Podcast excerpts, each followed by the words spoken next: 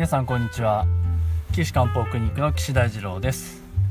えードクター岸の漢方ライフ、えー今日が42回目ということでねお送りしたいと思いますがまあここ数回はですね舌痛症ベロが痛いですよっていう病気について、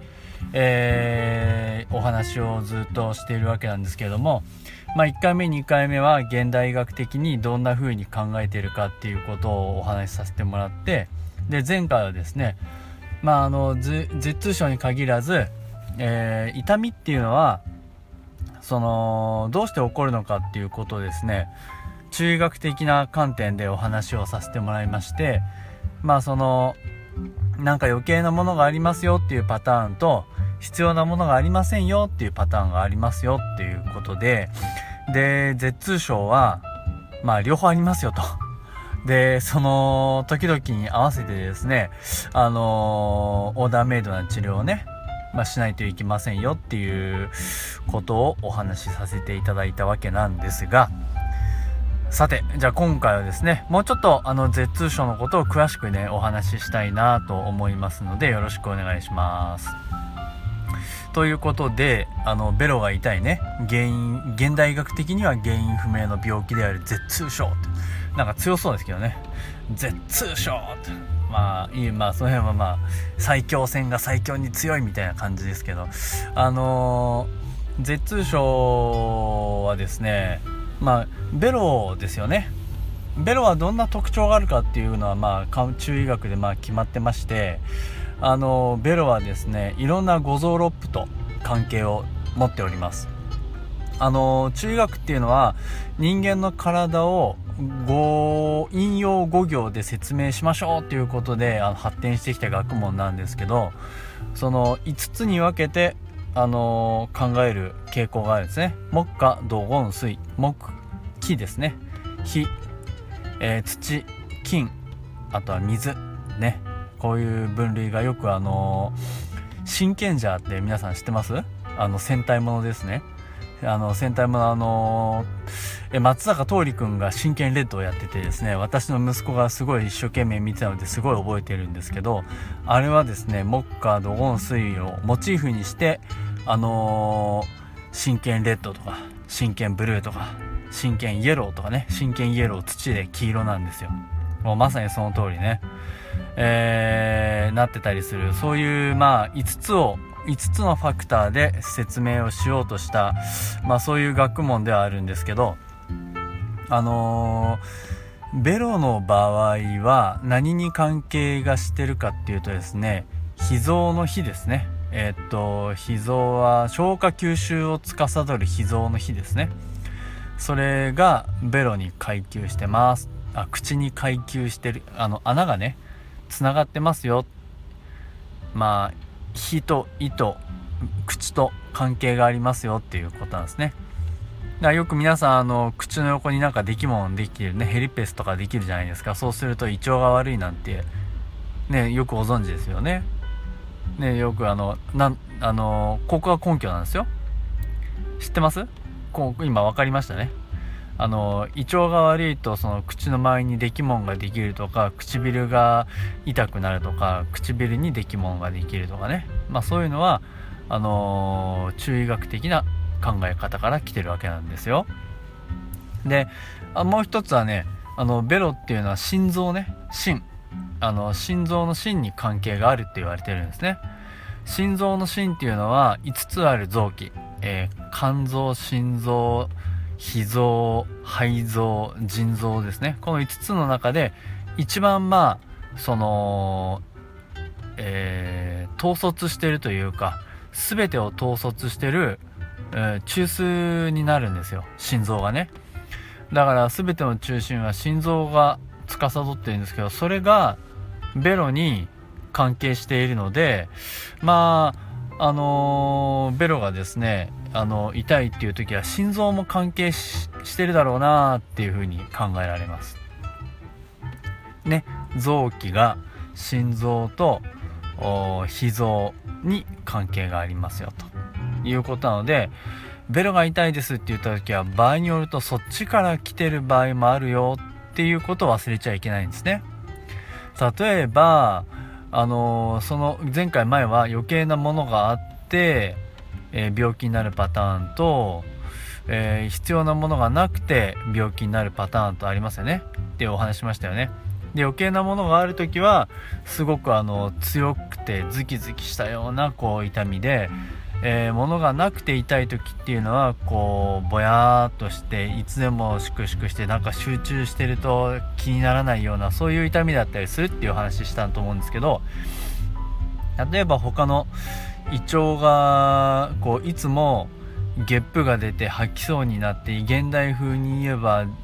えっ、ー、となんだ十二あの逆流性食道炎みたいなねそういう胸焼けがあって吐きそうでいつも臭いゲップが出てなんていうことになるとこれは胃に熱があるような感じですよね。胃と火っていうのはすごく関係があるので火に胃に熱があってベロが痛いですよなんていうことがありえるわけですね。そうすると胃の熱を取ってあげることでそのベロが痛いっていうのを治療することができたりするわけですよ。わかります？もう組み合わせなんですけどね。でもう一個さっき言った心臓の芯ね。心臓の芯にあが原因で心臓の芯が原因だとその集中できないとか夜眠れないとかね。あとは動悸がするとかこうえー、物忘れがあるとかなんかそういうのがあったりするんですけどそういうのがありつつベロがこうじわじわのあのえー、っとともすると忘れる時もあるようなビピリピリするようなあ、まあ、巨匠のね痛みであった場合は例えば芯っていうのは血液がないと、あのー、具合が悪い臓器なので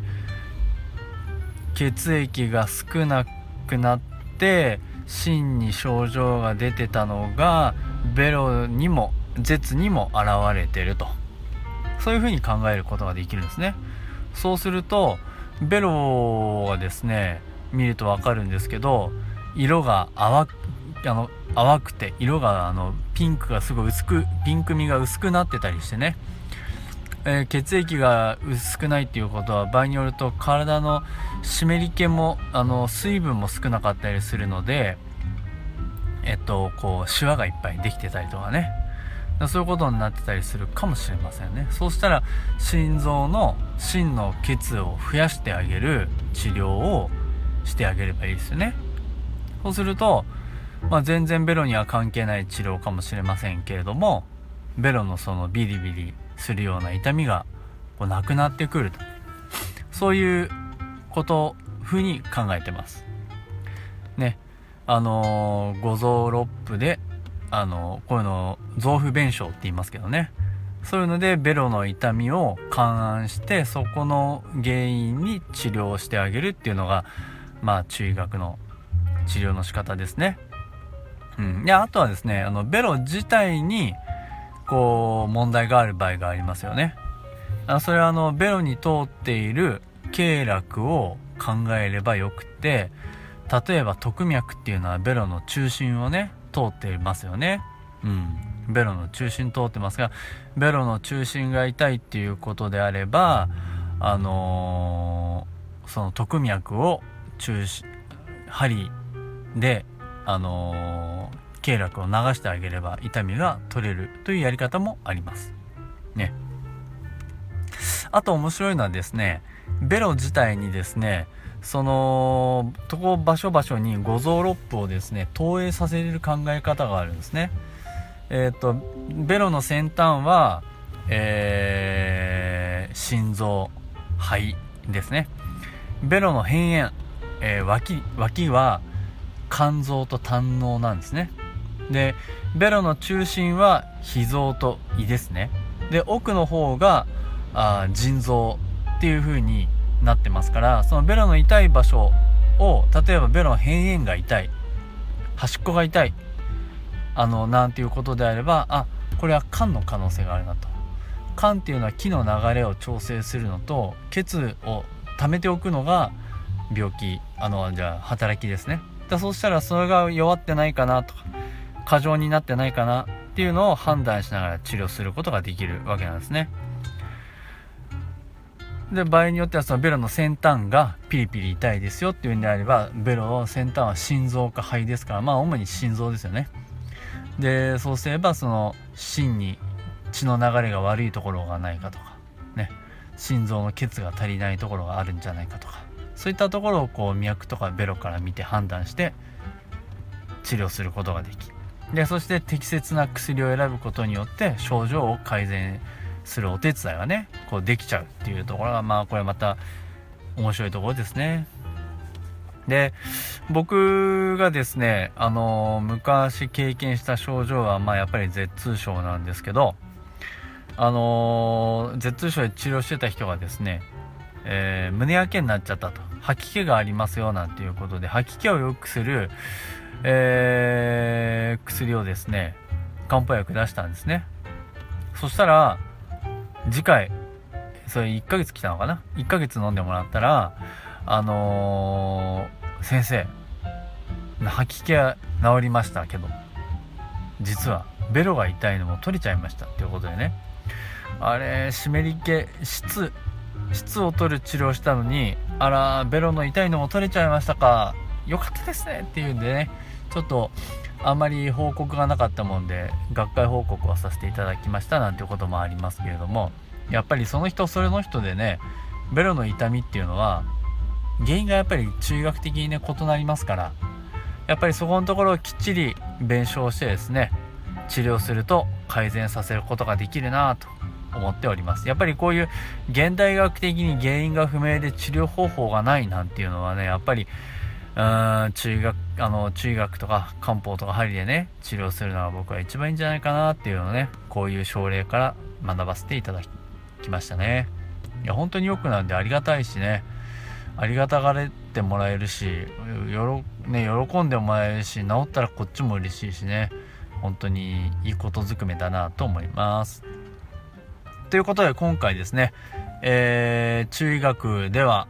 Z の痛みをどう考えるかっていうことを重点的にお話しさせていただきましてこの4回にわたった Z 痛症シリーズはですねこの辺でお開きにしたいなと思います。でこれ全体的にやると2時間で話できるかどうかってとこですけど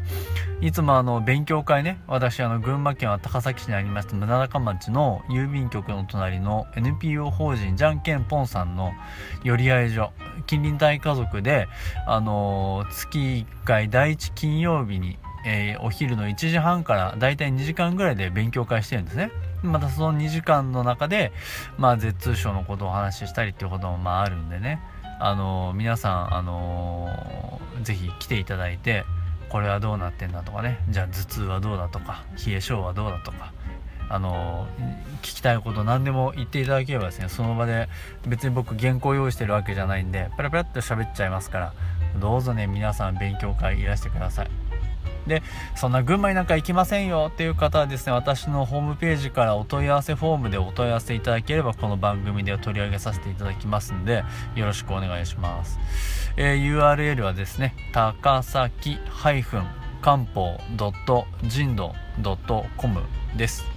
takasaki ハイフン、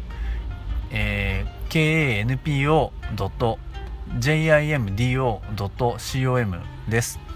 えー、皆さんからのお問い合わせね、えー、お待ちしております。ということで、えー、今回新たな試みとしてですね、一つの疾患についてずっとお話しさせていただいたわけなんですが、いかがだったでしょうか？またこれについて話してくれなんていうことがあればね、今お話しした、えお問い合わせフォームで、